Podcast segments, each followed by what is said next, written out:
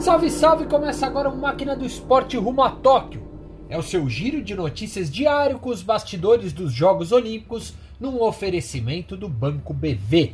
Faltam dois dias para a cerimônia de abertura das Olimpíadas de Tóquio, mas os jogos já começaram. É isso aí.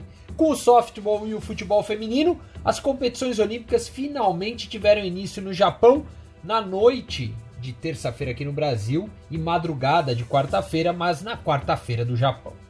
A cidade de Fukushima, que foi abalada pela tragédia nuclear de 2011, assistiu à vitória japonesa sobre a Austrália por 8 a 1 no softball. Já no futebol feminino, entre vários jogos, destaque para o Brasil, que estreou com goleada 5 a 0 em cima da China na manhã desta quarta-feira. O show da seleção foi comandado por Marta, autora de dois gols, e gerou situações distintas à mídia brasileira. Na TV Globo, que passou a partida ao vivo desde as 5 horas da manhã, a audiência manteve-se manteve praticamente na mesma para o horário, aumentando apenas um ponto percentual. Já nas redes sociais, a seleção brasileira dominou os comentários do Twitter pela manhã, liderando entre os temas mais falados, os trending topics. A rede social, inclusive, criou uma página especial para falar sobre a partida e trazer toda a repercussão sobre o jogo. Vale lembrar que o Brasil masculino entra em campo na manhã desta quinta-feira no Brasil.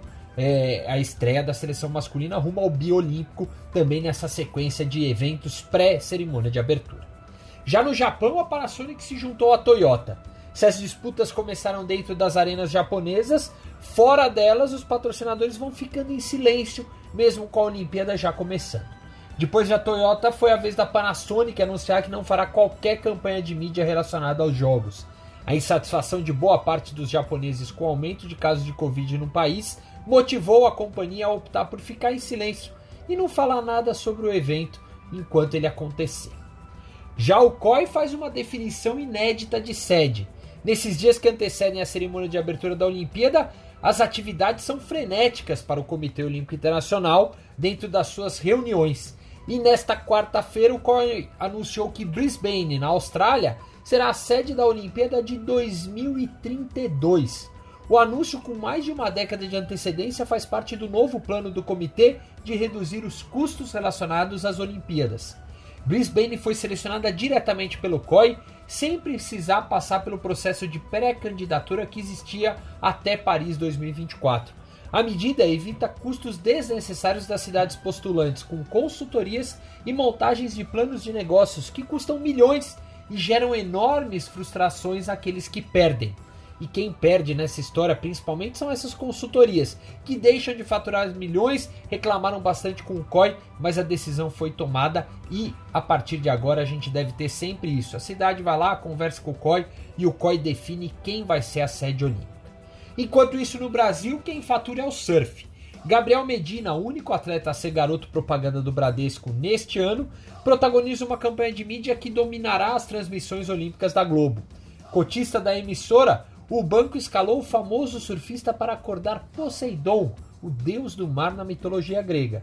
A campanha não faz qualquer referência às Olimpíadas, mas não por acaso foi lançada na véspera da abertura dos Jogos. E quem também fatura com a estreia olímpica do surf é a seleção brasileira, a Confederação Brasileira, melhor dizendo, da categoria. A entidade anunciou um patrocínio da marca de sandálias havaianas, que já é fornecedora do Comitê Olímpico do Brasil e patrocinadora da World Surf League. Os surfistas brasileiros que vão competir no Japão estarão usando roupas fornecidas pela marca durante o período das competições. Já o skate já conseguiu conhecer a pista em que acontecerão as disputas no próximo final de semana. Às vésperas da estreia olímpica, a delegação brasileira de skate inaugurou o complexo montado em Tóquio para os Jogos. Pamela Rosa, Raíssa Leal, Letícia Buffoni, Kelvin Hoffler, Felipe Gustavo e Giovanni Viana puderam colocar os skates para rodar no Ariake Urban Sports Park nesta quarta-feira no Japão. Os atletas que competem na modalidade street vão poder testar as suas manobras nas pistas todos os dias até o sábado, quando aí sim vai acontecer as disputas que definirão os primeiros medalhistas da modalidade na história. E por aqui o Máquina do Esporte rumo a Tóquio se encerra. No oferecimento do Banco BV, você conferiu as principais novidades apenas dois dias dos Jogos Olímpicos de Tóquio. Até amanhã.